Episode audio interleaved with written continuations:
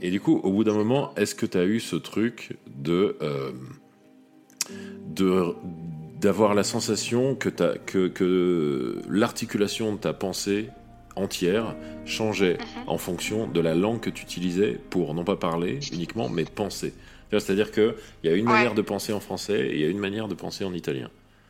T'as eu un truc comme oui, ça? oui, je, je pense que ça, ça joue beaucoup. En fait, ça joue surtout vraiment par rapport au concept.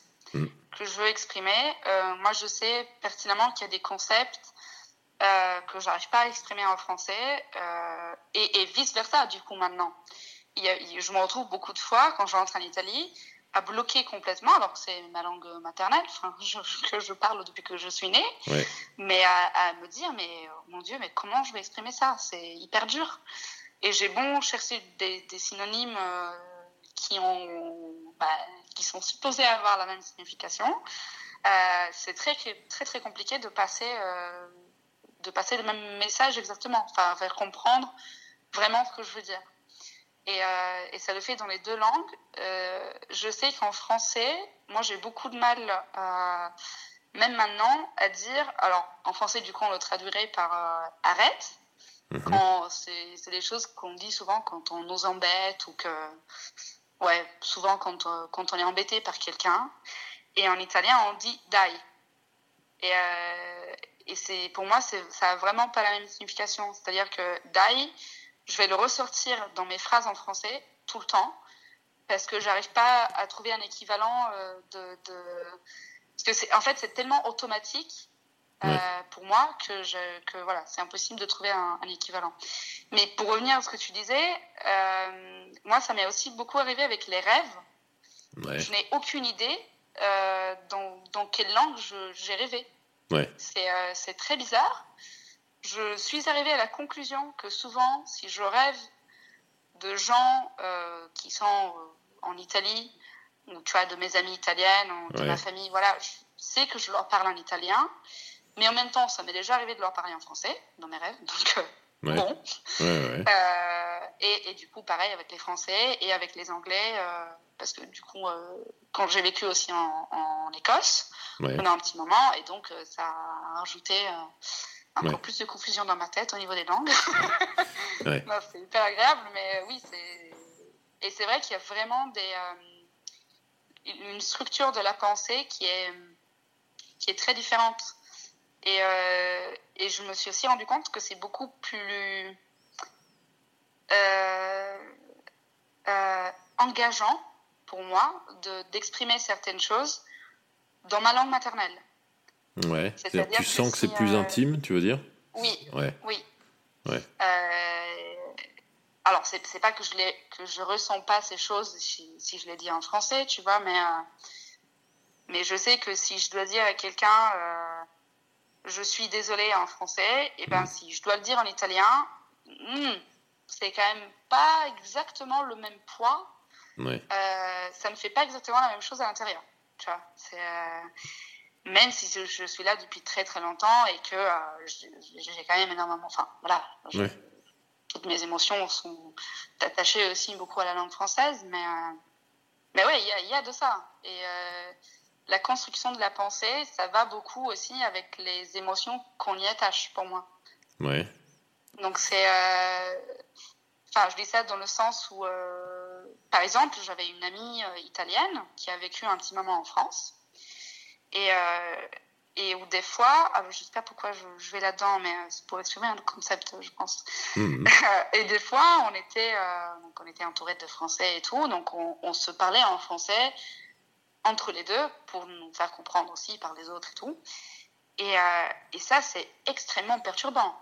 Ouais. Euh, c'est très très bizarre. Oui. c'est très très bizarre parce que euh, parce qu'on se on sait on savait toutes les deux que ben c'était on, on se disait les choses normalement dans une autre langue et du coup Ouais. ça donnait un petit quelque chose de, de, de pas naturel. Comme si tu faisais, comme si vous faisiez semblant un peu toutes les deux. Et peut-être un truc comme oui, ça. qu'en un fait, vous n'êtes pas vraiment en train de vous parler. C'est ça. Euh, ouais. ça. Ça, ça donne un- une petite Vous êtes distance. en fait. représentation. Ouais, ouais. Oui. Et ce qui est très bizarre, c'est que du coup, je me suis demandé aussi plein de fois, ça rejoint tes pensées du début, c'est peut-être pour ça que je suis allée là-dedans, euh, ça rejoint plein de fois, est-ce que j'aurais dit les mêmes choses si je lui avais parlé en italien? Enfin, Est-ce que j'aurais eu la même discussion euh, par rapport au même sujet? Ouais. tu vois? Ouais, ouais. Parce que ça se trouve pas du tout. ouais. Et est-ce que. Non, mais ouais, clairement, c'est. Est-ce que, par exemple, tu es arrivé à un peu identifier euh, la euh, Camilla qui pense en italien, comment elle pense, et la Camilla qui pense en français, comment elle pense? Euh, c'est très difficile. Euh, je pense que en français, j'ai pris un peu les manières bah, des Français. Donc, Mhm. je pense que j'ai, je dois m'excuser plus. Je dois avoir un peu un truc de, Ouais, comme si je me dû justifier un petit peu, tu vois, de Mhm. d'utiliser une langue qui n'est pas la mienne. Je sais pas d'où ça vient. ouais, Mais, euh, mais je pense qu'il y a un petit peu de ça et il y a beaucoup de, bah, de formules de politesse euh, qu'on n'a pas forcément en italien. C'est pas qu'on Mm. n'est pas poli, mais, euh, ouais. mais euh, tu vois, le, tout ce qui est le vouvoiement, Ah bah oui. euh, en Italie, euh, moi, si j'arrête un jeune euh, qui a à peu près mon âge dans la rue et que je le C'est pas normal. il va me regarder en mode, mais enfin, tu, tu es folle en fait Ouais. C'est Ouais. très bizarre. Et je pense que du coup, oui, ça rejoint un peu ce que je disais avant, c'est-à-dire que ça met un peu plus de distance. Mm. Et, et je me suis rendu compte surtout euh, que je suis plus timide. Ah ouais. Que si je dois sociabiliser dans un groupe où tout le monde parle français, Mhm. je vais être plus timide que si je dois sociabiliser avec un groupe qui parle en italien. Ouais. Parce que je pense que j'associe euh, à, à- à ça euh, ce que j'ai pu vivre euh, en arrivant en France, c'est-à-dire cette distance que, que- qui, qui est présente vraiment euh, bah, dans, le, dans les Français, en fait, qui, qui est beaucoup moins présente euh, au début quand on connaît quelqu'un, Oui, d'accord. en Ouais. tu vois, entre, entre Italiens. ouais, ouais, on est tout de suite Euh, beaucoup plus qui est une personnel. distance à la fois à la fois euh, intellectuelle entre guillemets et à la fois physique Ouais, Euh, enfin dans le sens où en, en, en France j'ai de ce que j'ai pu vivre moi mais on, on reste plus oui dans la politesse on te pose les questions de Mhm. bon bah alors qu'est-ce que tu fais dans la vie voilà enfin un peu Ouais. les, les, ouais, les questions de base. Euh, on fait la bise, ça c'est un autre sujet très, très Ah. marrant, c'est que c'est-à-dire qu'on fait la bise à tout, à tout le monde en permanence, euh, mais ça déclenche à aucun moment une, un rapprochement physique réel. Ouais, tu vois. Alors qu'en Italie, on est beaucoup plus tactile. Mm. Mais euh, moi, si je, je vois mes amis, euh, je fais pas la bise à tout le monde. Tu vois, je fais Ouais. euh, salut les gars. Enfin, ouais. donc c'est très bizarre ça aussi. Oui, Euh, oui. mais voilà, pour revenir à, mon, à mon idée de base, effectivement, je me suis rendu compte que je suis, je réagis pas de la même manière. Je, je reste un peu plus timide, du, à la limite un petit peu sur la défensive. Mhm. Euh, quand quand je, je parle en français ou quand je dois interagir euh, avec des gens que je connais pas surtout. Ouais, Mais parce que je pense que je perçois aussi que ces gens-là, ça c'est surtout dans la rue, mhm. ces gens-là ne veulent pas que tu interagisses avec eux. Non. Tu vois? Ah, ça c'est. Et ça, je dirais, pour moi, c'est plus euh, lyonnais que français. Ah, Peut-être bien, ouais. Il y a vraiment d'autres. Il y a euh, vraiment enfin, d'autres endroits en France où, où c'est pas à ce point-là. Mais ça reste, Oui, pour vrai. moi, ça reste très français. Par exemple, euh, les Belges par rapport aux Français, dans mon expérience, euh, bon, ne Ouais. comprennent pas ce côté. Pourquoi vous parlez pas? Et je sais que genre en France, on est, on était françaises, on est tous les deux un arrêt de bus, on se connaît pas. Et genre, euh, il y a quelqu'un qui est en très bonne santé, qui est en bonne forme, qui glisse sur une peau de banane devant nous et qui se relève. Euh, moi, genre, euh, je vais avoir envie de faire une espèce de vanne euh, plus ou moins Ouais. débile. En Belgique, je vais la sortir sans problème. mhm. Je sais qu'en France, donc tu vois, si je le dis, on imagine, c'est toi, française, à côté de moi. de- je vais devoir me dire, si je veux la sortir, je fais, ok, il faut vraiment que j'ai l'air je, de je ne sais pas quoi de d'inoffensif pour pas qu'elle me regarde un peu genre. Oui, oui, ouais, c'est ça. Et il y a des fois, je trouve ça extrêmement frustrant, notamment quand tu fais l'aller-retour. Ouais, genre, tu vas en Belgique, tu arrives là. C'est bon, juste te parler, juste, enfin, les humains, et c'est un, ouais, il y a cette espèce de distance effectivement qui est là. Euh, et justement, ce que tu dis sur la bise, je suis très content que tu soulèves ce sujet que je trouve euh, extrêmement polémique. Euh, du coup, euh, c'est genre, c'est vraiment un truc. un jour, j'ai réalisé que je comprenais absolument pas ce, ce Mm. truc-là de la bise. C'est-à-dire, ça me semble n'avoir aucun sens. Et euh, alors que euh, on va très près de l'autre et que c'est censé, si, je- si je regarde le geste, je me dis c'est censé être intime et être le, le- le véhicule, Oui. l'expression d'une intimité. Et en fait, je ressens rien. C'est une convention. Et du coup, je déteste ça, donc j'évite de faire la bise au, au maximum parce que vraiment, je déteste ça. Et effectivement, c'est ce que tu disais, cette espèce de. Je connais des endroits où les gens sont beaucoup plus tactiles et, et pour moi, ça fait sens. Mais ils vont pas se jeter les uns sur les autres à se coller les joues euh, Ah oui. sur, sur les joues de gens qui connaissent pas. Et ben moi, j'ai pas envie de le faire. Je te connais pas, j'ai pas envie de te toucher. Et juste, je te connais pas. Et, euh, et à l'inverse. euh, les, les fameux hugs des, des Américains ou se tenir par l'épaule ou des, des choses comme ça, pour moi, ça a beaucoup plus de sens pour se saluer. Euh, disons, il y a, il y a cette espèce de, ouais, cette espèce de convention que je trouve étrange. Oui. Je suis né en France, Oui, hein, oui. mais, euh, mais je la trouve étrange euh, parce que je n'ai pas l'impression qu'elle véhicule grand-chose. Et, Ouais, bah, je- et je trouve que c'est une grosse... euh, c'est vraiment quelque chose d'important, je trouve, dans la façon dont on aborde quelqu'un. Euh, je te parlais justement euh, de Lupo, donc qui était le prod italien d'un film dans lequel j'avais tourné. Et Lupo, il m'attrapait par l'épaule euh, et en me disant que j'étais un acteur généreux, et, etc., etc. Pour plein de gens, tu me connais pas et je te touche, je déteste ça et je vais te le laisser sentir, tu vois. Euh, mais ça vient beaucoup en fait de ce que tu m'amènes. Et lui, je sentais, non, il le fait euh, de bon cœur, comme on dit. Ouais. Et, euh, et du coup, tu vois, il y a encore quelques temps, il m'avait rappelé en me disant j'aurais peut-être un rôle pour toi dans un projet, c'est pas sûr, machin, nan, nan. Et je lui disais bah si tu viens à Lyon avec euh, Maouria euh, et euh, les enfants, euh, venez à la maison. Je l'ai pas vu depuis des années, mais euh, mais je le pensais vraiment, ça me faisait vraiment plaisir qu'il m'appelle. Et je pense que c'est justement ce truc-là. Il avait su se connecter à moi d'une manière où je disais ok, il est comme ça. Et, euh, et il me faut un petit temps d'adaptation, moi qui suis habitué à, à la française, tu vois. Et très vite, tu fais, oui, mais il est sincère. Donc, Ouais. c'est quelqu'un dont j'ai la notion. C'est-à-dire, Lupo, j'ai l'impression de savoir qui il est, de sentir qui il est. Parce qu'il il s'est comporté comme il voulait se comporter. Et parce que du coup, euh, il n'a pas une convention sociale qui est, je trouve, la bise, ça représente ça, une convention sociale qui en fait t'enferme dans quelque chose qui a l'apparence de l'intimité, mais qui en Mhm, réalité ne l'est pas. Et je trouve que du coup, ça fait que, tu, enfin moi en tout cas, que je vais regarder les gens qui font ça sans problème, en mettant une distance justement. Donc tout ça pour dire, euh, Ah, et je pense que ça se sent en plus. Tu Ouais. vois enfin, je pense que tu vois, si, euh, si tu fais la bise à quelqu'un alors que t'en as, as rien à faire en fait. Ouais. Mais ça, ça se. Enfin, je sais pas. euh, moi, je suis très perméable à ça, je pense, mais, ouais, mais ça se sent. Ça. Et je trouve ça insupportable du coup. C'est- même pire que juste de s'ignorer. ah bah ouais, ouais, c'est parce que parce qu'en plus on rentre dans ton intimité. Je veux dire, c'est quelqu'un qui met sa bouche sur ta joue. Je veux dire, enfin. euh, enfin, Ouais, Et du coup, wow, wow, wow, wow, wow, non, non, non, non, merci quoi. Non, Ouais, ça. mm, ouais.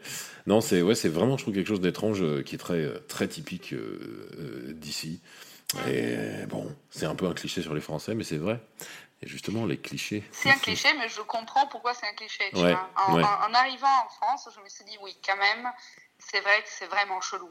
C'est Ouais. un truc vraiment très bizarre. euh, Enfin, parce que c'est. Mais en fait, je pense que c'est très bizarre parce que c'est pas suivi de ce qu'on. Enfin, oui, c'est illogique en fait. C'est pas cohérent avec euh, après la manière de se comporter Ouais. ou. euh, Ouais, ça, ça suit pas. la euh, distance qui revient inst- instantanément et qui ça. même était là pendant. Euh, Ouais, ouais, ouais. ou d'un coup, wow. Euh, effectivement, je pense qu'il y a quelque chose qui, ça n'a pas du tout autant de sens. Je pense juste au niveau, euh, au niveau d'un être humain, peu importe sa culture, qu'une poignée de main. Tu tends la main Mhm. vers quelqu'un, tu la serres. Euh, c'est justement un geste qui voudrait dire, euh, tu vois, mes mains ne sont pas euh, armées de quelque chose qui pourrait être dangereux pour toi. Regarde la preuve. Mhm. Et il y a ce côté, la façon dont quelqu'un serre la main, ça me donne beaucoup plus naturellement une, un sens de qui est cette personne. Comment, Oui. je veux dire, euh, ceux qui, ceux qui mettent aucune tension dans la main, ceux qui en mettent une tonne. Ouais, Voilà. ouais. Faire la bise, ça me semble être vraiment quelque chose qui oblige à, à mettre une sorte de masque de. Mhm, tu vois Et du coup, hmm, il y a quelque chose de, de, de, pas net dans une bise. Et, euh, effectivement, étrange, étrange, étrange, barbare, pratique. Juste bizarre, juste bizarre. Et, et oui, ça, c'était une des premières choses que moi, j'avais vu en arrivant en France. Euh, et, et, après, vraiment, euh, les, les, premières choses dont, euh, qui sont marquantes, c'est juste la, la différence vraiment à la gestion, entre guillemets, de, de l'autre. C'est-à-dire de quelqu'un que, mm. que tu connais pas encore, qui n'est pas encore ton ami. moi, j'avais l'impression au début que mes colocs euh, m'aiment pas spécialement, par exemple. Ouais, et en fait, parce que tu avais du mal à te représenter leur ben, façon de témoigner euh, leur euh, affection, leur. ouais. Oui, complètement. Alors que maintenant, enfin voilà, je, sais très bien que. Ça, oui, c'est au bout d'un moment. Le... Ouais. voilà, mais, mais, ça m'a pris vraiment longtemps, tu vois, à, à, à me dire, ok, il faut vraiment oublier ce que tu sais de de la façon de se enfin, en fait, de quel geste ou quelle expression euh, correspond à quoi. Ouais. Tu vois, c'est, euh, il faut faire un, grand travail de dissociation, en fait. Euh, ouais. Pour moi, et, je l'ai vécu dans l'autre sens aussi, c'est-à-dire que moi, du coup, je suis assez tactile, et ça a été souvent interprété comme de la drague. Oui, ah bah oui. Bah et, et, et, moi, au début, j'avais énormément de mal avec ça. C'est-à-dire que été là à me dire non, non, non, mais en fait, si je te touche l'épaule, c'est pas forcément que je veux coucher avec toi, en fait. tu voudrais dire que quand Lupo m'a touché l'épaule, ça voulait pas dire qu'il voulait coucher avec moi? Ah Je suis un peu déçu. Bon, c'est pas grave, au moins j'aurais rêvé. Pendant un temps. Ouais. non, je, ouais. non, tant pis. Mais oui, c'est bah, peut-être d'ailleurs, euh, tu vois, tu disais, euh, t'es plus réservé globalement en France, c'est peut-être aussi par rapport à ça, tu vois, mine de rien. Je pense, ouais, euh, Tu te dis, ok, je voudrais pas qu'on méprenne mes intentions. Moi, je sais que j'ai ce, j'ai ce truc-là qui vient, je pense, à la fois d'une légère ouverture culturelle, du coup, à l'Espagne, mais aussi de personnalité, où je vais pouvoir parler à, à, un gars que je croise comme si je le connais, quoi. Et, et, donc ça peut être un gars, ça peut être une nana. Et du coup, je sais que je dois filtrer euh, parce que des fois, des gens vont se dire euh, sais pourquoi il me parle, lui, mais qu'est-ce qu'il il a forcément une idée. En fait, ce truc, de, il a forcément une idée en tête. Oui. Et t'es juste, non, j'avais juste envie de sortir telle blague parce que je trouvais que c'était marrant de le dire à quelqu'un. euh, mais bon. Et, y a, et, justement, ça me fait penser ce que tu, ce que tu, dis, ce que tu disais là euh, par rapport à euh, l'interprétation de la manifestation des émotions de, de l'autre, mm. du coup, entre la France et l'Italie. alors pareil, c'est ça se trouve, j'ai complètement à côté de la plaque. Maintenant, je me suis dit, tiens, peut-être que ce qui lui est déjà arrivé, c'est si tu te, tu te mets en couple avec quelqu'un qui est français. Mm-hmm. Est-ce que il n'y a pas, euh, genre, un moment où tu sens que, bon, ok, ça devient un peu sérieux, etc. Euh, où tu dis, ok, je vais devoir révéler l'italienne qui est en moi un peu plus, c'est-à-dire, je me suis adapté naturellement à un truc, et qu'en réalité, je suis qu'en partie, et mm-hmm. du coup, je vais devoir. Euh, euh, ouais, euh, tirer le rideau sur ok, j'ai aussi ça, et où tu dois pas, entre guillemets, euh, apprendre à quelqu'un quels sont tes codes à toi mm-hmm. pour exprimer des choses qui peuvent être importantes. Tu vois ce que je veux dire Oui, oui, oui, je vois, ouais, complètement. C'est une très bonne question. D'ailleurs, c'est une question qu'on m'a beaucoup posée, enfin, mes amis italiens notamment, sur, parce que j'ai eu plusieurs copains français. Ouais. Alors, je dirais pas qu'il y a vraiment un changement à partir d'un moment. Ouais. Euh, parce que moi, comme je disais, je me rends compte que je suis un peu plus timide au début. Je suis quand même un peu plus euh, comme ça en français plutôt qu'en italien. Euh, mais je sais aussi qu'à partir du moment où j'ai compris ça, j'ai aussi compris à dire non, mais non, en fait. C'est-à-dire que j'ai pas du tout envie de changer de, de façon d'être pour voilà, pour lisser euh, tout ce qui est euh, moi, quoi, et ma personnalité, tu vois. Donc, il y a, y a, toujours un peu un mélange des deux. C'est-à-dire qu'il y a une partie d'adaptation, mmh. mais il y a toujours ma, ma personnalité, mon caractère euh, qui est derrière. Et je pense que ça, ça se, c'est présent depuis le début, tu vois. C'est pas quelque chose que je dois vraiment révéler. Euh, c'est présent depuis le début. Après, euh, je pense, ce qui est marrant, c'est que oui, quand tu rentres en intimité et tout, euh, forcément, il y a, y a, des choses qui, qui sortent, euh, qui ne qui seraient pas sorties si, on, si j'avais pas ce niveau d'intimité avec quelqu'un. et qui, que, que, je dois expliquer, effectivement, des fois. Mm.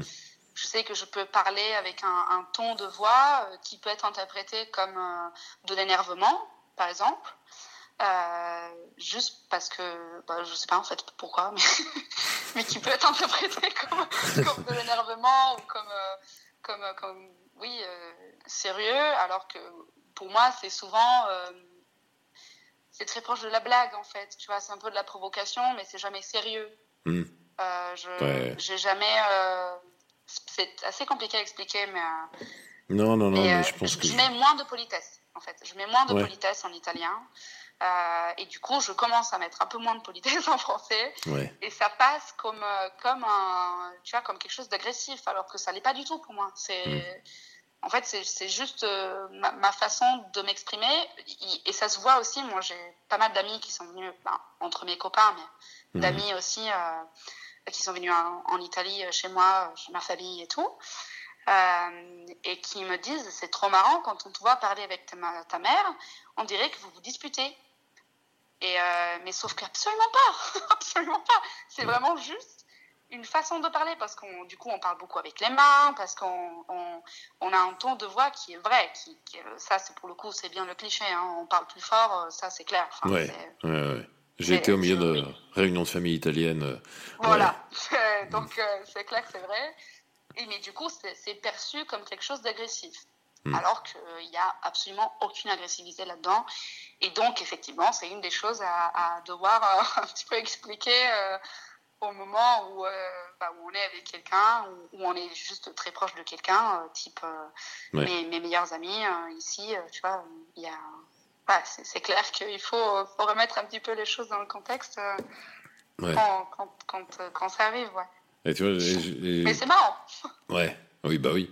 Et oui, pour, pour euh, comment dire, pas pour reformuler, mais pour, euh, enfin, un autre aspect de cette question-là, à un moment, c'est je me demande, alors pareil, c'est juste moi qui me projette, en fait, qui me retrouve à me projeter.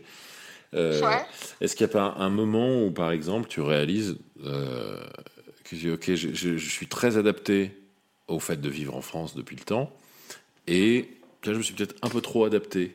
Et du coup, cette personne, elle a une idée de moi qui est peut-être pas la bonne, et il va falloir que, ouais, que je que je laisse euh, filtrer ce truc-là, soit en douceur, soit alors le coup près tombe d'un coup, euh, quelqu'un peut-être je la préviens. Mais tu vois, est-ce que déjà tu as eu ce, mhm. sentiment de merde, je, m'adapte euh, naturellement, mais du coup, dans l'intimité, il y a un moment, une personne peut te renvoyer le fait que, en fait, tu dis merde, j'ai pas l'impression d'être tout à fait moi-même là. Oui. Aïe, comment je gère ça? Oui, oui, oui, je, je, ouais, je comprends très bien ce que tu veux dire.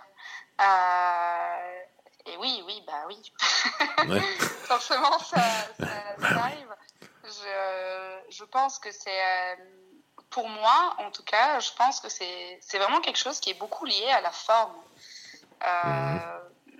Dans le sens où j'ai vraiment dû m'adapter et m'habituer à mettre beaucoup de forme.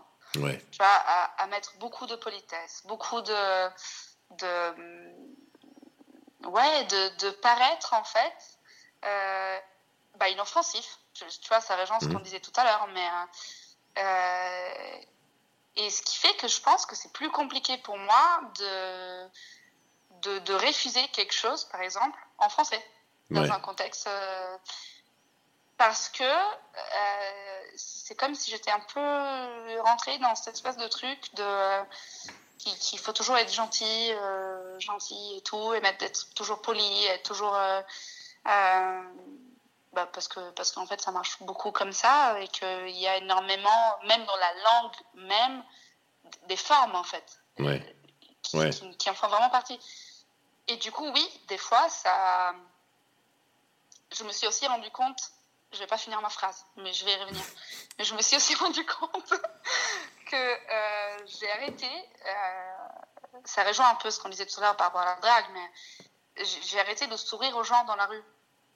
Parce que c'est très très bizarre pour les Français hmm. et que en fait en Italie c'est assez normal de croiser le regard de quelqu'un. Alors français ou lyonnais, hein, ça je, je répète, j'en ai aucune idée. Je fais des généralités parce que le sujet veut qu'on fait des généralités, mais voilà, évidemment. euh, mais euh, oui, du coup, je, je, je me suis auto-forcée à, à pas le faire, tu vois, à pas avoir certaines attitudes qui sont pourtant ma, de mon caractère, de ma personne. Euh, et c'est très difficile d'y revenir. Enfin, comme tu disais, c'est très difficile de. Et j'ai dû vraiment, au bout d'un moment, euh, prendre conscience de ça et me dire, en fait, euh, je je peux pas non plus garder cette espèce de distance. Du coup, c'est une distance que je mets entre, avec les autres gens, mais c'est limite une distance que je mets avec moi-même aussi, tu vois. Ça fait une double distance. C'est. ouais. Euh, ouais. Et ça peut générer euh, ce principe tout, tout, bête de générer une frustration.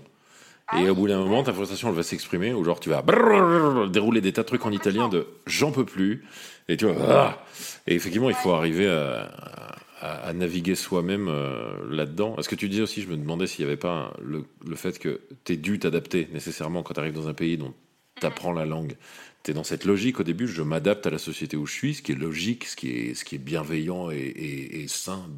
Et au bout d'un moment, tu prends peut-être cette habitude-là, de, de oui. t'adapter dans un contexte en France euh, et donc de, toi, te, oui, oui, te, te, te, murer un petit peu et te, te bah, c'est, c'est, très. Euh, ouais, c'est, c'est assez perturbant parce que d'un côté, c'est aussi quelque chose que j'adore, tu vois, de, de, de, me faire un peu plus petite pour découvrir, tu vois, et de, de laisser. Euh, voilà, de laisser la façon d'être des gens qui est différente de la mienne s'exprimer et du coup voilà faire un petit pas vers ça pour que ça puisse exister et que et que ça puisse rentrer en moi aussi parce que j'aime bien cette idée là tu vois j'aime bien cette idée que que ben oui c'est pas genre juste moi avec ma personnalité alors du coup si moi ça c'est ma personnalité il faut que ce soit comme ça et stop tu vois euh, j'aime bien qu'il y ait que la même membrane entre entre moi et, et le et les personnes que j'ai en face soit un peu plus fine tu vois et que du coup je puisse effectivement m'adapter et, et en m'adaptant récupérer des choses tu vois aussi enfin avoir euh, ouais. avoir avoir un, un, échange en fait tout simplement un, un véritable échange euh, mais comme tu dis, c'est dangereux. Ça peut être dangereux parce qu'il y a des moments où on s'adapte tellement qu'on oublie un petit peu euh, bah, comment est-ce que comment est-ce que j'aurais réagi à ça, par exemple, euh, euh, si je n'étais pas dans ce contexte-là, si j'avais pas, si je m'étais pas adaptée autant en fait à la. Et donc c'est là où il faut, faut, faire un petit pas de recul et dire bon, ok, euh, c'est bien, je me suis adaptée, c'est cool, mais bon, j'ai quand même ma personnalité ouais. à moi. Et, et c'est normal que ça sorte et c'est juste en fait. C'est euh, ça, ça, me permet à moi de m'exprimer, de ne pas garder trop de frustration. Ouais. Euh, parce que ça, c'est beaucoup arrivé au début, hein, effectivement, comme, euh, comme bah, logiquement, hein, au début tu dois t'adapter, c'est surtout au début que tu dois t'adapter. Et donc c'est là que tu accumules, que accumules le plus de, de frustration. De, de... Il y a aussi beaucoup de frustration à ne pas arriver à se faire comprendre. Ouais. Euh, ça, bah va, oui. ça va avec, tu vois, c'est vraiment un peu les deux. Et, euh, alors, moi, j'ai eu la chance de rencontrer des gens euh, vraiment super, hein, qui sont maintenant bah, tous les amis que j'ai français. Et, et je pense être assez autocritique pour me foutre bien de ma gueule quand les gens ne me comprennent pas aussi, tu vois. Ouais. Donc heureusement, ça a toujours été dans, dans une ambiance bienveillante. Euh, j'ai jamais été euh, confrontée à des contextes où j'arrivais pas à me faire comprendre et c'était super grave, tu vois. Ouais. Euh, fort heureusement. Et je me dis vraiment, euh, là, j'ai eu énormément de chance parce que j'ai toujours été entourée quand même de gens euh, très bienveillants et que, qui qui savait euh, faire l'effort aussi de, de, me comprendre et tout, mais euh, c'est sûr qu'au début, il y a, y a de ça. Et, et pour l'identité de soi-même, et ben, il y a des petits moments de d'incohérence euh, qui se placent euh, ouais, ouais. par là. Ouais, ça et demande puis, une sorte de, de, reconstruction, parce que c'est un peu une, une, déconstruction un peu nécessaire quand tu passes autant de temps dans un pays qui n'est pas le pays où tu es né, où tu as grandi. Quoi C'est ouais. Et après, tu vois ce que tu disais, je pense que globalement, en général, euh, quand tu es quelqu'un qui vient d'un autre pays et qui est là et qui, a, et qui a juste de manière évidente une attitude de vouloir s'adapter, euh, tu vois, de vouloir apprendre, de vouloir parler, de vouloir communiquer, tout le monde est extrêmement. Euh, ça a toujours quelque chose de flatteur, je trouve, pour la, la, personne dont c'est la langue maternelle, tu vois. Et les gens vont t'aider. Tu vois, ou vont dire, non, mais c'est pas grave. Ils vont, ouais, non, et ouais. Mais tu vois, ils vont dire, ou ils vont dire, parfois ils vont t'aider en ne t'aidant pas, en voulant t'aider. C'est-à-dire, tu dis un truc à côté de la plaque, mais on a très bien compris ce que tu veux dire. On dit, uh -huh. et toi, du coup, au bout d'un moment, tu penses que, ah oui, donc cette expression, ça marche. Et après, il y a quelqu'un qui dit, non, mais en fait, ça se dit pas comme ça. Quoi? On m'a menti pendant toutes ces années? Et euh, parce qu'en fait, les gens se disent, ok, on comprend ce que tu veux dire, on passe à autre chose. On sait que, tu vois, quand, quand on entend clairement que quelqu'un vient d'un autre pays, tout le monde, euh, la, majeure partie des gens fait, heureusement, euh, tu vois, ce, pas-là vers l'autre, quoi. Oui. Et puis c'est toujours, c'est toujours agréable de voir quelqu'un qui, qui, qui arrive pas trop, mais qui a essayé euh, avec une certaine rigueur déjà de parler ta langue. c'est, ouais. voilà, c'est pas juste quelqu'un qui dit bonjour, euh, bonjour le baguette s'il vous plaît. Tu vois, si ça va un peu plus loin, ok. Et même ça, même ça, bonjour le baguette, s'il vous plaît, même ça, c'est, c'est, c'est, un moment sympa. Euh, Complètement. Donc, euh, donc ça va. Je suis d'accord. Mais euh, c'est marrant parce que, donc, quand je te dis, euh, sauf à Paris, bon, c'est que moi, je me rappelle, alors c'était avant d'arriver à Lyon, j'avais fait un voyage à Paris, j'étais restée deux semaines pour visiter Paris, tout simplement. Et donc j'étais déjà un peu dans l'optique de bon bah je m'étais mis au français pour être préparé pour mon Erasmus à Lyon et tout. Et là c'était hyper frustrant parce que vraiment avait aucun. Enfin, j'avais l'impression, je m'étais dit mais ça va être l'enfer en fait. Euh, mon Erasmus va être ouais, les Parisiens t'ont pas aidé. Ouais. ouais Ouais, c'est comment dire ça. Je pense c'est vraiment ce truc de de, la, de tu mets trop d'humains les uns sur les autres. Tu vois, dans un dans, un, dans, un, dans une zone géographique restreinte, il y a trop de densité. euh, ça met tout le monde euh, sur les nerfs. Tu vois, Paris, c'est une ville qui est ultra dense. Euh, et moi, je sais, euh, j'ai vécu à Paris. Au bout d'un moment, je, okay, je, je peux plus. Je déteste tout. Je déteste tout le monde. Euh, et c'est juste parce qu'en fait, il y a trop de gens. Et il y a trop de pour moi c'était ça, trop de stimuli tout le temps, trop de tu vois. Et euh, je pense que globalement ça fait ça avec tous les humains, tu vois, il y a le fameux le côté euh, euh new-yorkais, enfin tu vois les new-yorkais qui t'envoient mm. chier au moindre pet de travers, ils t'envoient chier parce qu'ils sont extrêmement nombreux les uns sur les autres, euh, voilà. Mm-hmm. Et en France, Paris, il y a, y a, une densité qui n'est égalée par aucune des autres villes. Tu vois. Mais je comprends que du coup tu débarques là-bas et tu dis mon Dieu, je vais mourir. Ouais, je veux rentrer chez moi assez dur comme, euh, comme première épreuve, mais bon, après, voilà, c'était pas. Euh, mais, euh, mais par rapport à ce que tu disais de vouloir t'aider sans t'aider, moi, je me rappelle qu'un des premiers discours que j'avais eu avec mes colocs, donc dans ce cas-là, c'était Emma, qui est une, très, très, très bonne pote à moi maintenant, et, et qui m'avait dit Bon, alors Camilla, là, il faut me dire, est-ce que je te corrige hmm. sur n'importe quel mot ou est-ce que tu préfères, parce que ça, pour n'importe quelle raison, parce que tu te sens euh, mal, enfin voilà, que si c'est pas strictement nécessaire, je laisse passer. Et moi, je lui dis non, non, non, non, tu me corriges à n'importe quel moment. Euh, voilà, je je vais pas le prendre mal, même si j'ai l'air de le prendre mal, continue de le faire, parce que euh, sinon ça, ça va, voilà. Bah ça, ça m'a énormément aidé. C'est c'est hmm. clairement voilà, mais mais je me rappelle qu'on avait vraiment poser les choses au début. Quoi. Elle m'avait dit bon, alors il y a deux choix. Mm. Mais voilà, c'est aussi que j'étais avec des gens qui avaient une, sensibilité. Euh, bah, une bonne sensibilité, quoi. Ouais, ouais. Mais c'est vrai que c'est toujours la question à poser. C'est voilà, c'est ça, ça me, ça me paraît, ça m'est arrivé de dire bon, je te reprends sur tout ou, ou je te reprends sur les trucs graves. Oui. Et euh, tu vois, et, parce que pareil, ça peut être, ça peut être lassant. Au bout moment, tu te fais reprendre tout le temps au début. Ça peut bah, te, Ouais, ça peut te couper l'envie de travailler, de, de, continuer à apprendre, quoi. Et du coup, mais en même temps, tu peux vite euh, emmagasiner des conneries et, et, devoir euh, redéfaire ce que tu as fait. Euh. Ouais, ouais, carrément, ce qui est encore pire. Mais ça dépend beaucoup de ton, de ton, caractère aussi. Moi, je sais que j'ai eu des amis qui ont, qui ont qui sont venus en France ou qui ont habité en France ou que voilà, et qui trouvaient ça insupportable, tu vois, qui me disaient non mais attends, si t'as compris, euh, on s'en fout, pourquoi tu t'aimes me reprendre, tu vois, enfin c'est, euh, qui trouvaient ça du coup hautain en fait. Ouais. donc c'est très très, c'est vraiment pas facile. Hein. il y a, il y a il y a, donc je, je, comprends beaucoup mieux sa question maintenant parce que c'est une vraie question. Ça dépend énormément de l'état d'esprit de la personne. C'est-à-dire que moi, mon but, c'était vraiment d'apprendre bien la langue.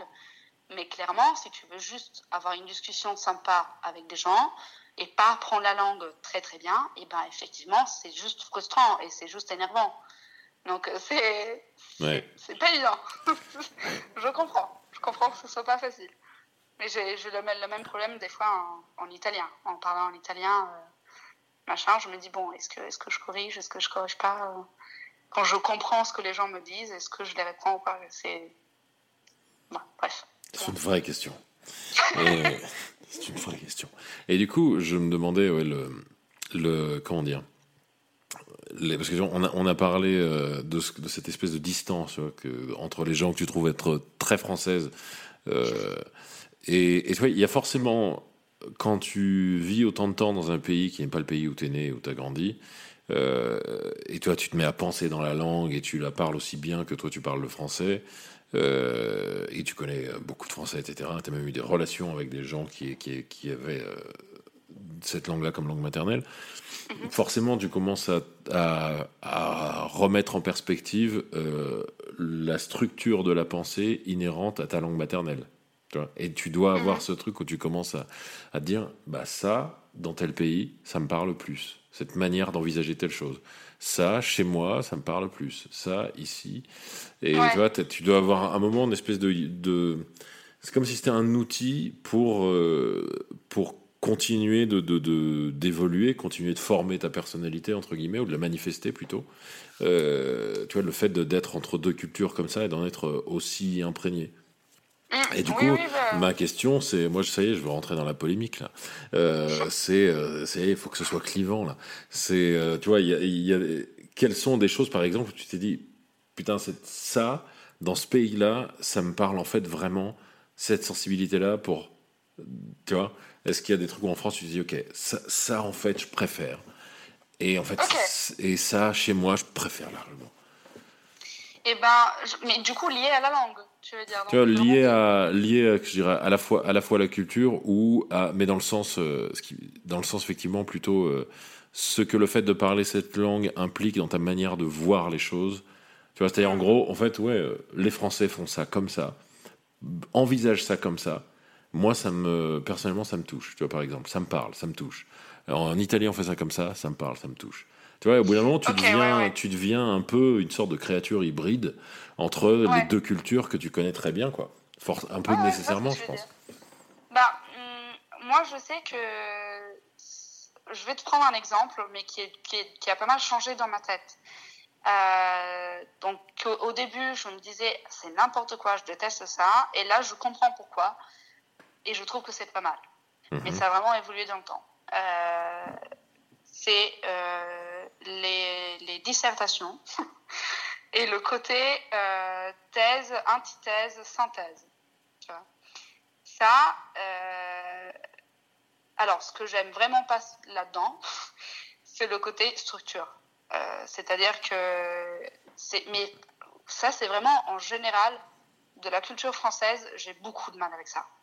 le côté mettre dans des cases, donner des étiquettes, euh, vraiment ce côté structure en fait, très très structurel, très méthodique. Euh, enfin, voilà. Mais bon, en retournant à l'ICERT, euh, thèse, antithèse, synthèse, euh, j'avais une autre amie italienne qui était en Erasmus en même temps que moi et qui me disait je supporte pas ça et je la rejoignais sur ce point parce que euh, je, je, pouvais comprendre. Elle me disait je supporte pas ça parce que si moi j'ai une idée, euh, c'est mon idée et je ne vois pas pourquoi je devrais faire une, une ma thèse, prendre une antithèse et faire une synthèse des deux. Moi, je ne veux pas faire une synthèse des deux. J'ai mon idée, c'est ça. Hmm.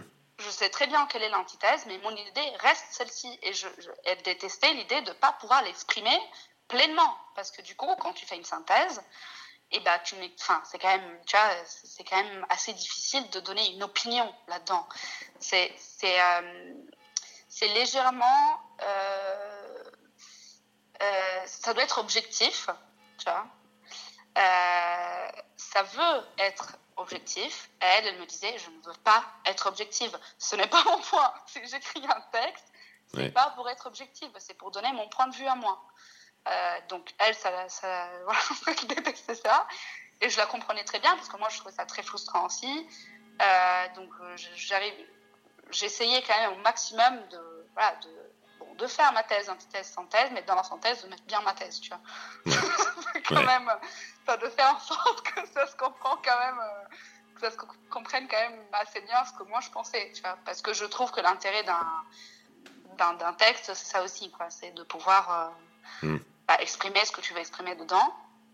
Euh, euh, du coup, en Italie, on n'a pas vraiment cette structure-là. C'est-à-dire que on l'a, mais c'est, euh, on n'a pas cette forme-là. Euh, on te dit quand tu écris un, un thème, du coup, euh, une disserte, c'est un thème en italien, enfin, Ouais. voilà, c'est la même chose.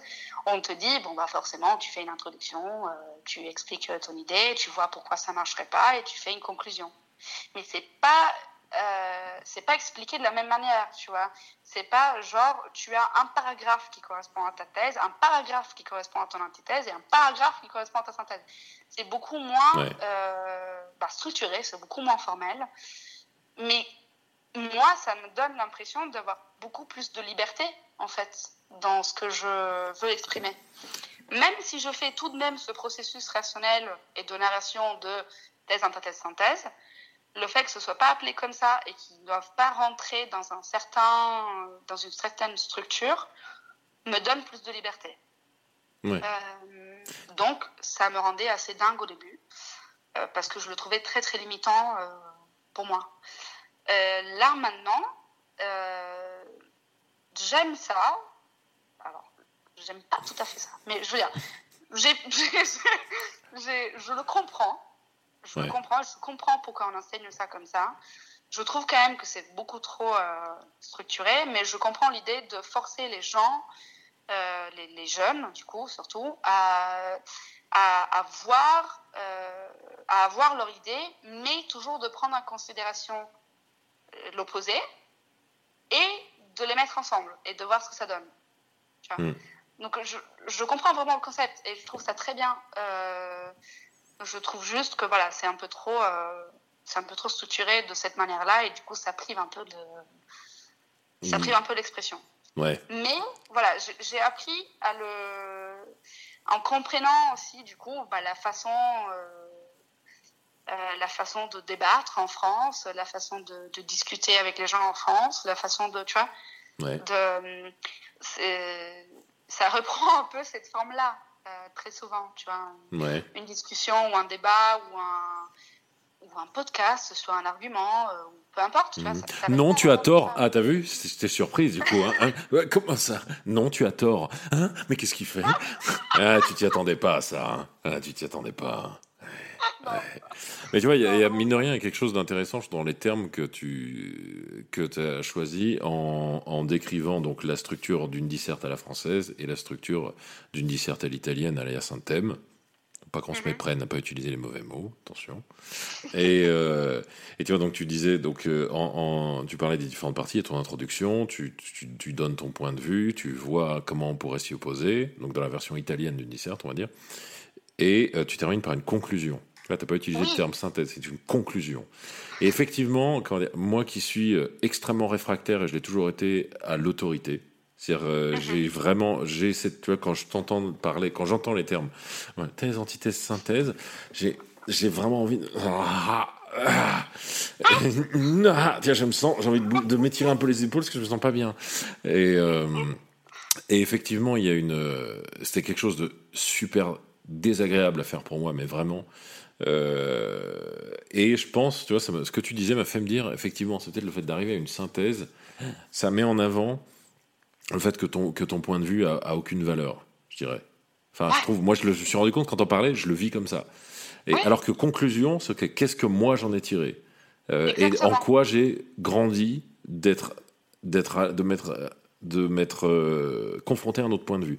Mais là où je trouve qu'il y a un, je dirais un avantage, dans, en tout cas dans la description que tu en as fait, la manière de, de faire à la française, c'est l'antithèse. C'est-à-dire, pour tester, pour voir si tu as une vraie bonne idée, et je le vois dans les scénarios, euh, dans les films. Tu vois, donc on a tourné ensemble sur Arrière-Monde. Tu avais une scène clé dans Arrière-Monde qui est au début du film, qui est une scène qu'on a tournée dans les reshoots. Donc le film avait été monté, était écrit, monté, et on s'est rendu compte. J'ai pris, j'ai fait un montage, et du coup on s'est rendu compte euh, que euh, qu'il y avait des choses qui étaient trop faibles ou qui manquaient des choses.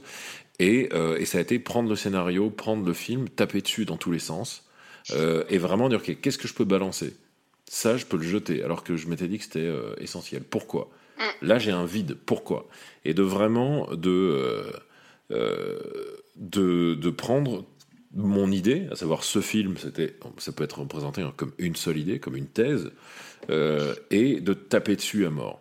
Mais vraiment taper mm. dessus à mort. Pour dire, et ça, ça nous a amené au reshoot. Et quand on les a fait et qu'on a, qu'on a terminé le montage avec les reshoots, avec Jean-Marc, on a vraiment eu. Donc, on fait le premier visionnage du, du film euh, remonté. Ok, c'est évident, c'est beaucoup mieux. Et, et, du coup, je pense qu'il y a vraiment quelque chose de très sain et, euh, et qui aide, qui t'aide justement à voir quelle est vraiment ton idée, à taper sur ton idée à mort. C'est-à-dire que dans ce processus-là, on a, ça a été beaucoup plus évident pour nous euh, de quoi parlait réellement le film. En fait, c'est-à-dire les idées qu'il qui, émergeait du film, qui voulait déborder, et que notre, notre vision première du projet euh, euh, cloisonnait complètement. Et pour dire, le montage final, euh, après les reshoots, le film, il a eu cinq montages différents. Et c'est vraiment, je le monte, et à un moment, je le regarde, et je me dis, ça, c'est de la merde. Et je, et je, je leur dis, ça, c'est de la merde, parce que je ressens pas grand-chose là. Ça, c'est de la merde. Et vraiment, je me parle comme ça. Et je lui dis, Jean-Marc, ça, c'est, ça, c'est un peu pourri. Euh, et, et, à taper dessus, vraiment, vraiment, à plusieurs reprises, comme ça, nous a amené un truc à la fin où, pareil, je lui montre le, le film et, ok, il y a vraiment quelque chose en plus. Qui, on pouvait voir quelque chose qui émergeait à chaque fois. Et en fait, cette chose, elle était là sous notre nez. Et, et vraiment, j'ai l'impression de faire un film qui est beaucoup plus mon film parce que j'ai tapé sur mon film à mort. Et, c'est en ça où il y a quelque chose, je trouve, de vraiment, vraiment intéressant dans cette manière-là de faire. Mais le problème, effectivement, c'est que moi, si on me dit, je m'en rends compte vraiment euh, avec la, comparaison que tu as fait entre les deux, si on me dit, tu vas aboutir à un consensus, euh, je, je m'en vais. Je dis je non, je veux, je ah, veux moi avoir une opinion qui sera la plus intelligente possible. Ça c'est mon but.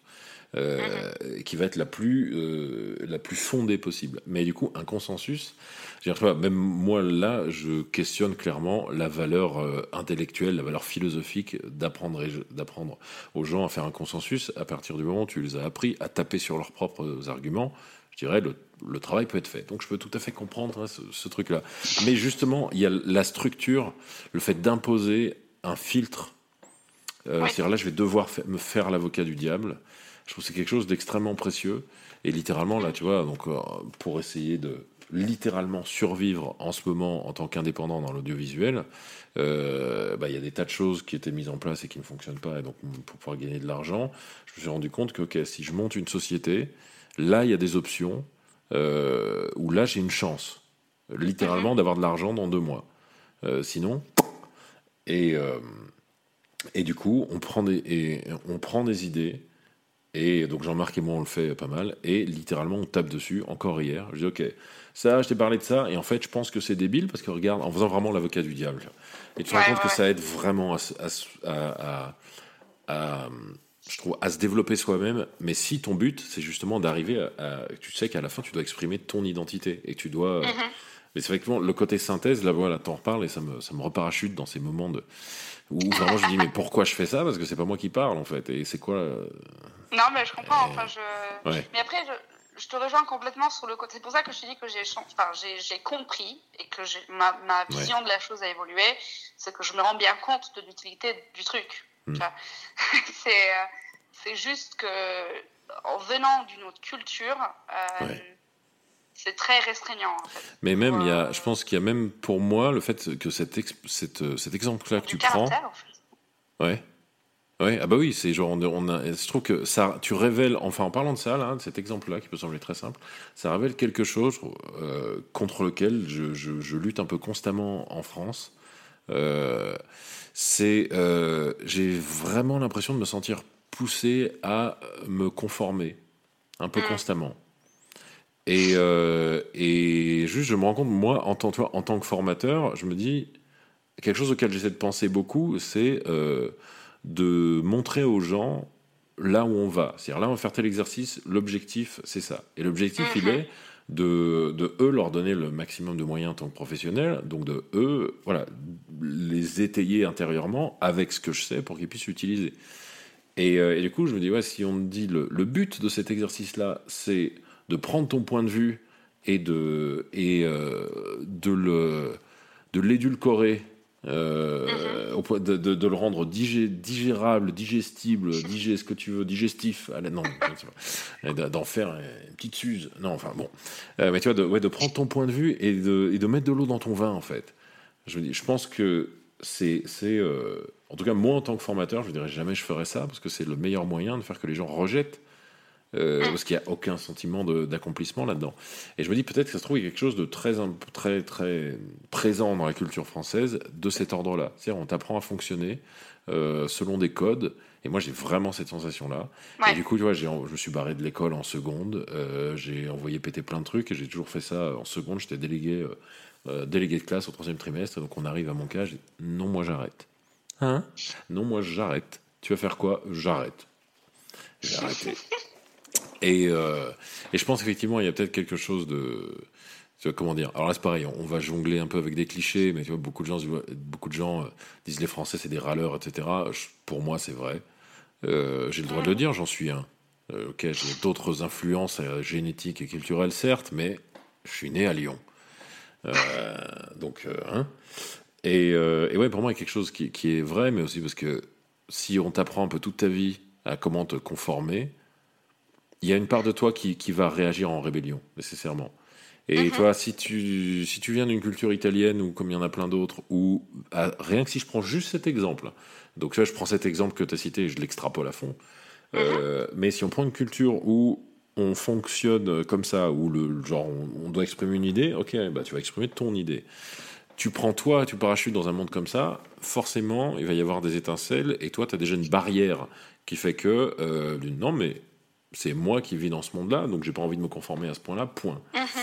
Mais du coup, je me dis, ouais, des gens où dès l'école, on leur, on leur apprend à, arrondir leurs angles, je comprends pourquoi il y a cette frustration, pourquoi c'est le pays qui consomme le plus d'antidépresseurs au monde, euh, pourquoi il y a ce, ce, côté râleur et ce côté à voir le négatif euh, très très facilement et à se parasiter soi-même en ayant du mal à avoir foi en ses projets ou en ses désirs profonds. Parce que moi j'ai l'impression de voir beaucoup ça ici. C'est pas la même chose que quand tu, tu dis à un Américain euh, je veux devenir comédien. Wow, that's great. tu vois Et en français, c'est hmm, attention, c'est difficile quand même. Mon pauvre. ouais, mais tu sais que c'est difficile. Hein. Et euh, je caricature en disant ça, mais il y a quand même de ça, je trouve. Et je trouve que l'exemple que tu, dont tu parles est, est, vraiment intéressant pour, pour une, représenter une sorte de microcosme de, de ce truc-là. Oui, voilà, c'est tout petit, mais. Euh, ouais, mais en fait, euh, c'est, tu vois, ça révèle quand même beaucoup de choses. La, façon dont on mm. enseigne aux jeunes, euh, la façon dont toute une société articule son enseignement, les valeurs qu'on leur transmet et les, les processus de pensée qu'on leur transmet. Mm. Et, ok. Et du coup, je sais, parce que tu m'as dit, tu as pensé à des trucs. Je sais que tu as des exemples euh, qui me disait, tu vois, sur, ok, en Italie, il y a ça qui me parle plus, et en France, il y a ça, tu vois, euh, ça qui te parle moins, etc., etc. Je sais que tu as des idées en stock. Euh, je le sais, je le vois dans tes yeux. Non, non, tu me l'as juste dit. Je sais que tu as des trucs à dire. Camilla, tu as des trucs à dire. En fait, il y, en a, il y en a énormément. Enfin, il y a vraiment, parce que de toute façon, tout ce qui est langue, c'est vraiment directement lié à la culture. Donc, euh, tu vois, c'est très. Euh, mais quand tu parlais tout à l'heure euh, du côté, donc forcément, ça fait l'enseignement de cette manière-là et tout. Forcément, ça fait ressortir un côté rebelle entre guillemets. Mhm. alors, bien évidemment qu'il y a ça aussi en Italie, mais moi, je vois ça beaucoup en France. Enfin, en France, en fait, le rapport au pouvoir est quand même très différent. Euh, C'est-à-dire que moi, à mon époque, quand j'étais plus jeune, je faisais énormément de manifs en Italie, au lycée, euh, voilà. Et euh, là, il y en a beaucoup moins. Il y en a beaucoup moins parce que généralement, elles sont quand même beaucoup moins écoutées qu'en France, même si je sais que c'est tout un débat en France et qu'en France, les manifestants considèrent qu'ils ne sont pas écoutés, tu vois, Mhm. et je comprends tout à, tout à fait pourquoi. hein, c'est... Mais bon, y a, moi, de l'extérieur, je vois quand même euh, euh, une, une volonté de bah, le- la volonté de manifester en fait de, de dans ce sens-là de, de râler Mhm. euh, qu'est-ce que ça peut amener de positif aussi? C'est-à-dire la, la remise en discussion euh, qui se fait euh, tout le temps et qui, que tu apprends à faire du coup à, à, à l'école en, Ouais. en étant en faisant ton, ton antithèse Ouais. entre guillemets et bah du coup tu l'appliques derrière dans la vie et dans la société et ça se ressent vraiment Euh, il y a un vrai Ouais. euh, il y a un vrai bah non euh, ça c'est non et, euh, je vais descendre dans la rue et je, et je vais essayer de leur faire comprendre tu vois. et ça euh, je, je vois qu'en Italie on, on a bon il y a eu énormément de déceptions euh, sur beaucoup beaucoup de fronts en, en général il y a beaucoup moins d'aide euh, enfin voilà hein, rien que la CAF euh, bon bah clairement euh, pour moi c'est genre trop bien quoi. Ouais. Ah bah Quand les gens se plaignent de la CAF, euh, moi j'ai juste envie de leur mettre une baffe parce que je ne se rends pas Ouais. compte en fait. Ouais. de- de- On te donne de l'argent. euh, Tiens, de l'argent. Ok. oui, exactement. Bon, bah, d'accord. jamais j'aurais pu venir, venir vivre en France. euh, Enfin, jamais. Alors, Peut-être oui, mais avec beaucoup plus de sacrifices que ce que j'ai fait là, tu vois. Parce que bon. Euh, mais bref, tout ça pour dire que ça, ça rejoint aussi un, un petit peu ça. Et euh, donc, ça, c'est quelque chose que j'aime beaucoup, euh, pour le coup. Même si j'aime pas le côté râleur au quotidien, j'aime bien le côté remise en discussion, tu vois. Ouais. Et, et c'est quelque chose que pour le coup, les Français savent faire très bien, je trouve. Enfin, Mm.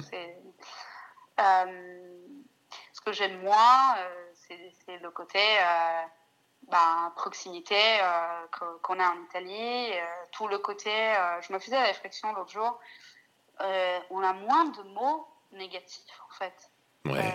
que Ouais, par rapport à la France. Par exemple, C'est intéressant ça. pour dire qu'un élève est mauvais, donc en France on dit un, élève mauvais, tu vois, un mauvais élève, Mhm. en italien on dit pas vraiment ça. Enfin, on, on dit qu'il a les capacités mais il les applique pas, par exemple, tu vois. Ça, ça revient tout le temps. Ouais, ouais. Euh, mais, alors- mais tu vois, il y, a- y quand même une. La, la pensée est quand même très souvent tournée vers le positif. Ouais. Euh, et la langue aussi. Euh, bon, là, là, je pense que c'est voilà, c'est différent aussi. Il y a, comme je te disais d'avant, euh, avant, c'est- il y a beaucoup de, bah, de, de désespoir, un petit peu, euh, Mhm. un peu pour, euh, pour, pour beaucoup de choses. Mais en général, on, a quand même ça, tu vois, on a quand même, je sais pas si c'est le côté soleil, euh, si c'est côté, je sais Ouais. pas, mais il y a- un vrai côté, euh, voilà, de toujours essayer euh, de. On est, on est content quand même. Enfin, je On sais est, pas. on est quand même content. côté, Écoutez, on est content. côté, euh. bon, bah, quand t'es en famille, t'es entre amis, tu passes quand même toujours des bons moments. Très rarement, moi j'ai j'ai eu des, des, des dîners entre potes ou des trucs comme ça, où on passait longtemps à nous plaindre. Et ça, par contre, en France, je le retrouve beaucoup. Ah ouais. Tu vois Change, Alors que- change de pote. Non, non. Je Non, crois- pas- parce que moi, j'ai pas ça. Change de pote. Désolé les amis. Et je vais te présenter Non, mes non, potes, mais- t'inquiète. Ça va, ça va aller. Non, mais je, je le trouve même, je sais pas, même au travail, même en général, tu vois. Je, Ouais. je trouve qu'on. Euh, Il y a moins la tendance à positiver euh, les choses. Après, Mhm. c'est encore une fois, on fait des généralités. Oui, parce non, que mais. c'est- oui. ça fait partie de la Non, chose. puis là, tu vois, puis- c'est des généralités. Ouais, bah, Mais évidemment. ouais, je, je trouve quand même qu'il y a, il y a un peu plus de, de légèreté, peut-être. Tu vois, de- Ouais, de ouais, bonheur ouais. léger, en fait. Ouais. De, comme le fait d'aller au bar, de demander un café, de discuter avec le serveur, de repartir. Ouais. Mais, mais pas sans avoir discuté avec le serveur, tu vois. Il y a quand même un petit, un petit Ouais. truc euh, sympa, tu vois. T'as Ouais, toujours ouais. un moment sympa dans ta journée, alors que c'est Disons. un point plus difficile à obtenir en France. Ça, Ah, ça, ça s'obtient, mais il faut y aller avec l'op- l'optique de l'obtenir, tu vois. Il faut, il faut se dire, ok, je sors de chez moi et je vais faire l'effort de parler à quelqu'un. Ça, ça vient pas naturellement, tu vois. Ça vient moins naturellement. Euh, ça vient pas, pas du tout, mais ça vient moins naturellement. Et donc, ce côté proximité, euh, machin, ça, ça c'est quelque chose que, qui, oui, qui me manque, euh, qui me manque beaucoup, euh, et que je, faut, faut apprendre à faire avec et essayer de, de le ramener dans mon quotidien ici, tu vois. Ouais. Mais, euh, mais euh, ouais. Et ouais, ça, tu vois, c'est, c'est, je pense que c'est vraiment, ouais, euh, enfin, tu vois, c'est, il y a des choses que tu disais. moi, j'aime bien le, le- un langage qui ne positive pas, justement. Euh, Parce que ça me semble, en fait, maintenant, j'y fais beaucoup plus confiance à, euh, mais en fait, qui ne positive pas, mais qui sait euh, faire les critiques qu'il a à faire intelligemment. C'est-à-dire, euh, tu vois, je trouve que là où c'est pas intelligent de dire on termine par une synthèse, c'est que on dit à un humain, je fais de toi quelqu'un qui apprend à ne pas vraiment penser exactement tel que tu penses. Et donc, pour moi, tu démotives l'humain. Tu vois, donc de dire, tu es un mauvais élève, ça me semble pas forcément pertinent, mais dire, tu as de mauvais résultats, et là, ce que tu fais, c'est vraiment pas bien, et c'est pas à la hauteur de ce que tu es censé chercher faire. Mais c'est pas forcément attaquer la nature. Mais dire, bon, c'est, il a des capacités. Je connais des gens qui n'ont pas de capacité. Non. Euh, je, je connais des gens où c'est évident, bah, tu vois, un, un truc très classique, tu, tu, tu fais un casting, tu castes les rôles de ton film, tu as des gens qui se pointent. Il y a vraiment des gens qui arrivent, ok, tu ne devrais pas être là. Et c'est même pas pour, pour faire un peu le malin, c'est juste, c'est pas ton truc. C'est une absolue évidence, ce n'est pas ton truc. Ça veut pas dire que tu n'as pas de truc, mais ça, c'est pas ton truc. Donc, Oui. tu vois, et là, c'est ok, t'es mauvais, c'est pas ça qu'il faut faire pour toi. Quoi. Ou alors, va bosser à mort et va devenir bon, parce que c'est possible aussi. Et du coup, voilà, j'ai un petit. j'ai- J'aime bien quelqu'un qui va parler un peu. et dire ça, non, c'est nul. Wow Même si ça m'énerve. Même si Oui. ça m'énerve. Mais ça va, ça va enclencher un truc. Comment ça, c'est nul? Ok, qu'est-ce que tu as à en dire? Bon, voilà. Et, euh, mais c'est vrai qu'il y a ce côté. euh, moi, ça m'est pas mal arrivé ici de vraiment de me dire. euh, j'ai envie de me sentir avec les gens quand je suis avec des gens. Et juste, ouais, je parle à la nana à l'arrêt de bus parce qu'il y a un jeune gars qui a glissé sur la peau de banane. Je, veux, je veux juste pouvoir juste être un type qui fait un commentaire slash blague à une autre personne qui est à côté de moi qui est une meuf, qui s'avère être une meuf. Tu vois et bon. Et des fois, il y a vraiment des moments, mais moi, je, je sais pas comment, je sais pas comment aller euh, euh, vers les gens. En fait, je me dis, ça me semble très compliqué. C'est-à-dire que tu peux voir une sorte de barrière qui est mise, alors que euh, des gens qui viennent d'autres pays, mine de rien, il y a souvent ce truc où juste on se pointe, on se parle, tu vois. Et, et effectivement, là, il y a quelque chose au niveau de la, la- la- du lien à l'autre qui peut, qui peut sembler plus difficile. Et justement, avec la période qu'on vit en ce moment, euh, je dis, il y, a- il y a forcément des tas de choses fondamentales qui changent. Dans quel sens ça change? Tu vois, là, euh, et moi, il y a des choses que je vois un peu euh, quand, quand je sors faire mes courses, euh, parce que genre tous les deux jours, j'achète une tonne de nourriture pour le chat avec tout ce qu'elle bouffe en ce moment. Et, euh, et tu croises des gens qui discutent et qui ont vraiment l'air contents de discuter, et qui discutent à 3 mètres les uns des autres. Et, euh, mais, ok, ils sont là dans la rue, ils ont chacun des sacs de courses, tu vois, ils allaient faire leur truc. Et il y a un côté, tu dis, ouais, le fait d'être privé de ça, euh, bah, c'est toujours pareil, ça le rend plus précieux. Et je dis, ok, qu'est- qu'est-ce qui va perdurer de ça ensuite? Ouais, Est-ce qu'il n'y a pas quelque chose à ce niveau-là qui va se rééquilibrer, entre guillemets, euh, où on réalise ouais, le côté, euh, le fait que c'est c'est tout con, mais que c'est précieux de connaître des gens, tu vois? Ouais. De juste de voir des gens qui sont pas des anonymes et de et d'un coup tu te dis putain t'as vraiment envie de savoir comment va machin, alors que ouais, machin tu le croisais un peu euh, bon, tu vois et là ok comment comment tu vas? Et, euh, et tu vois il y, a- il y a quelque chose comme ça qui, qui qui se passerait un peu peut-être en ce moment et qui, qui, qui peut contribuer à faire que c'est plus facile pour des gens qui, qui, qui, vivent, qui ont grandi dans cette culture, qui, ouais, qui met facilement des barrières entre les uns et les autres. Mhm. C'est peut-être plus facile de dépasser ce truc. Et, euh, et du coup, il y a le fameux. Moi, je sais que je me suis éloigné des infos euh, il y a plusieurs semaines parce que tu vois, j'ai arrêté de suivre les infos. euh, juste à cause. J'en parlais du coup dans le, le, le, le podcast le 10 ou le 11 avec donc, du coup Claire qui est médecin euh, en réanimation où elle disait euh, même moi si je me mets à, à, à, à suivre les infos et à voir le décompte des morts euh, je, je- littéralement je peux pas aller faire mon travail c'est à dire je me dis mais, t'es folle t'as des enfants euh, tu, si t'arrive un truc il va leur arriver quoi? Et elle me disait alors qu'en fait c'est même pas vraiment vrai Et du coup, j'ai arrêté de suivre les infos. et c'est beaucoup à la suite de la. Enfin, je l'avais déjà commencé avant, mais à la suite de la discussion que j'ai eu avec elle, ça m'a conforté là-dedans. Mais au moment où je me suis arrêté, alors on peut pas s'arrêter totalement, euh, on est perméable à certaines choses. Mais au moment où je me suis arrêté, il y avait quand même vraiment un côté l'Italie, c'est terrible en Italie ce qui se passe, etc. Moi, c'était ça le message que j'avais. Et, bon, apparemment, c'était pas mal en, Lombardie, euh, que j'entendais pas mal de choses. Mais tu vois, il y a aussi ce côté, bon, bah, toi, tu as forcément un contact avec l'Italie qui est dix mille fois plus direct euh, que, le nôtre ici en France. Même si ta famille est Turin, donc c'est pas la, pas la même région à ce que j'en sais où, où c'était vraiment le pire. Mais du coup, tu vois, est-ce que par exemple, toi, tu as. Euh, simplement quand, quand tu as ta famille au téléphone ou par Skype, euh, des gens qui te disent que la, différence entre aujourd'hui et avant le coronavirus, elle est genre plus flagrante que ce que tu vis en France ou pas spécialement?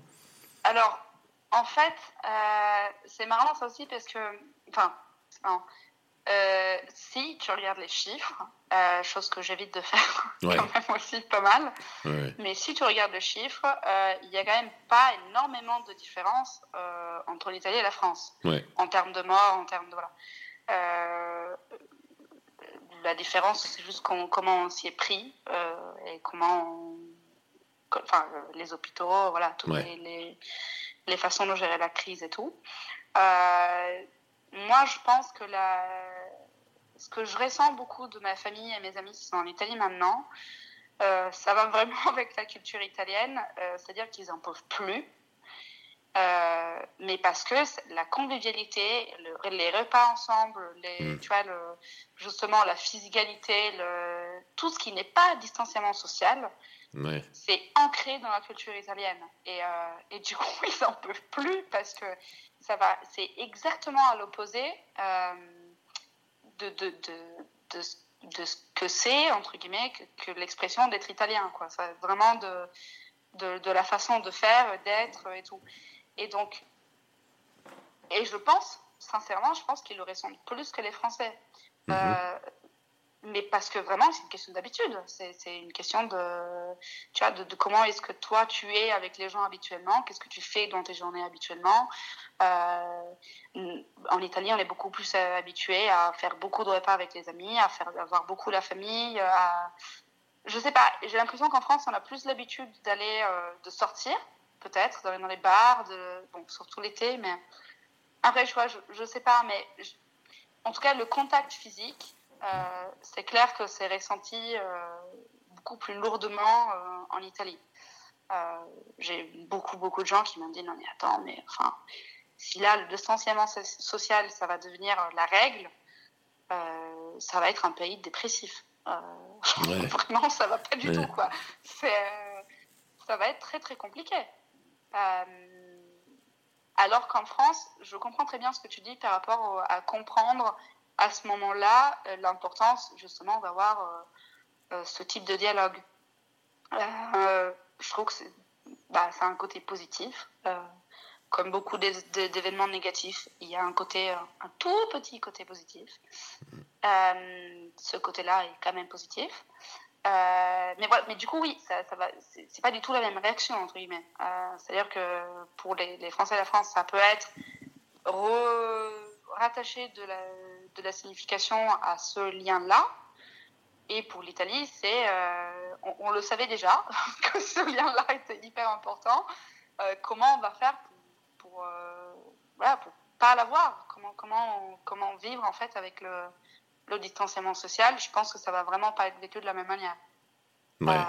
ça va être beaucoup moins naturel en Italie que, qu'en France ou en d'autres pays. Voilà, je sais pas. Hmm. Je pense que l'Espagne, c'est un peu pareil que l'Italie, tu vois. Ça doit être assez. Euh, je pense que l'impact psychologique euh, de la chose va être différent. Ouais. Euh, ouais. C'est dur pour tout le monde, mais je pense que vraiment ce côté-là, parce que ça va vraiment à l'encontre, c'est vraiment à l'opposé de, de, ce qui est vécu normalement. Quoi. Ouais. Mais je pense que. Ouais, ça, ça c'est clair, ça je le ressens beaucoup. Il y aura vraiment un truc, comment dire, mine de rien, plus ça passe et plus je me dis, euh, une fois que ce truc-là sera terminé, il y aura vraiment une sorte de sensation de ok, on est, on est l'humanité qui est passée au travers du coronavirus. il y a une espèce. J'ai l'impression parfois, je me dis, c'est comme si on, on se faisait rincer.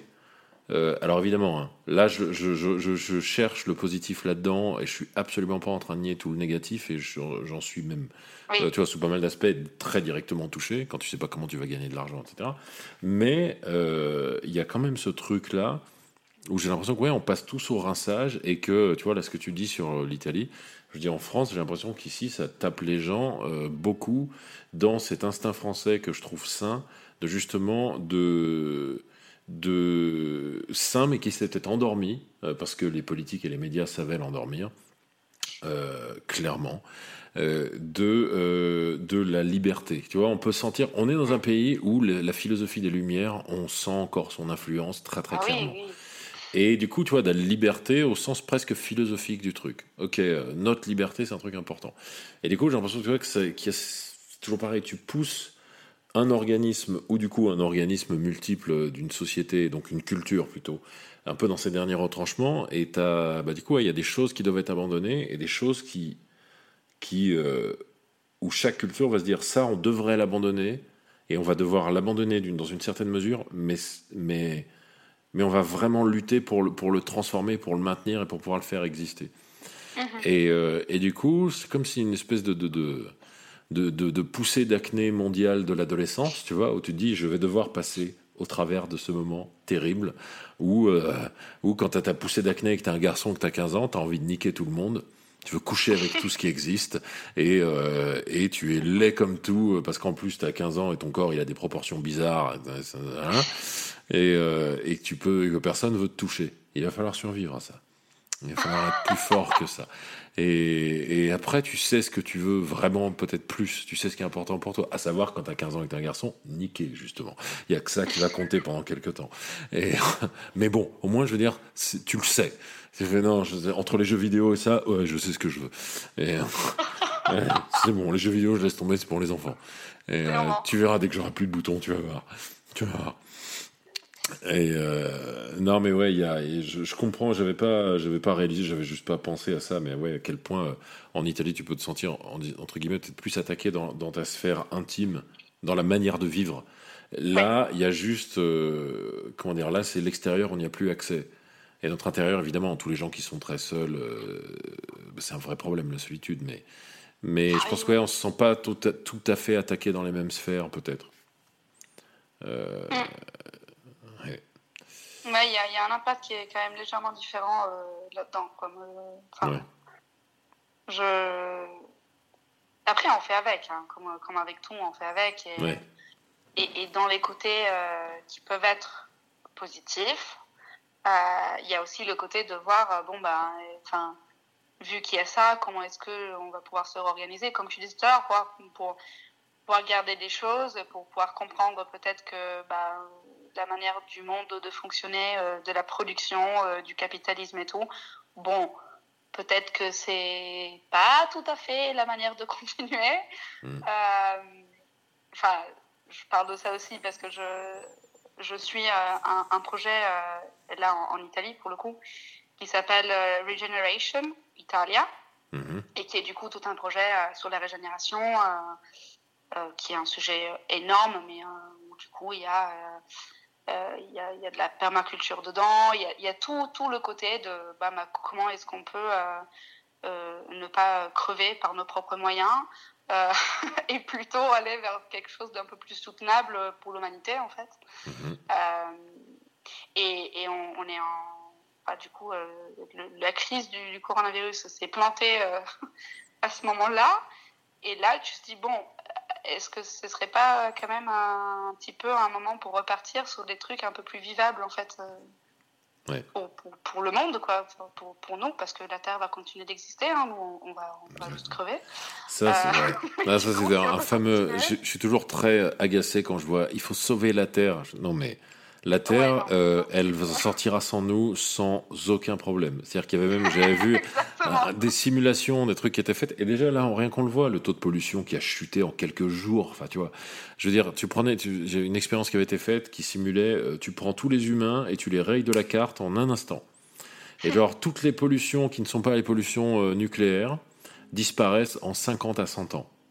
Tout ce qui est, toi, alors qu'il y a des trucs désastreux à ce niveau-là en moins d'un siècle, donc à l'échelle de la Terre, tu vois, qui a des milliards d'années, euh, c'est rien. Et Ah tu dis, voilà, donc sauver la Terre, non, soyons juste, nous, responsables de ne pas être euh, une créature euh, qui est dotée de la capacité de conceptualiser et qui a le pouce opposable, euh, donc qui peut donc créer énormément, mais qu'on ne soit pas responsable d'avoir détruit nous et une bonne grosse partie des autres créatures qui nous entourent, Bah, qui sont exactement. belles, parce que des gens c'est beau, et des animaux aussi, et des plantes aussi.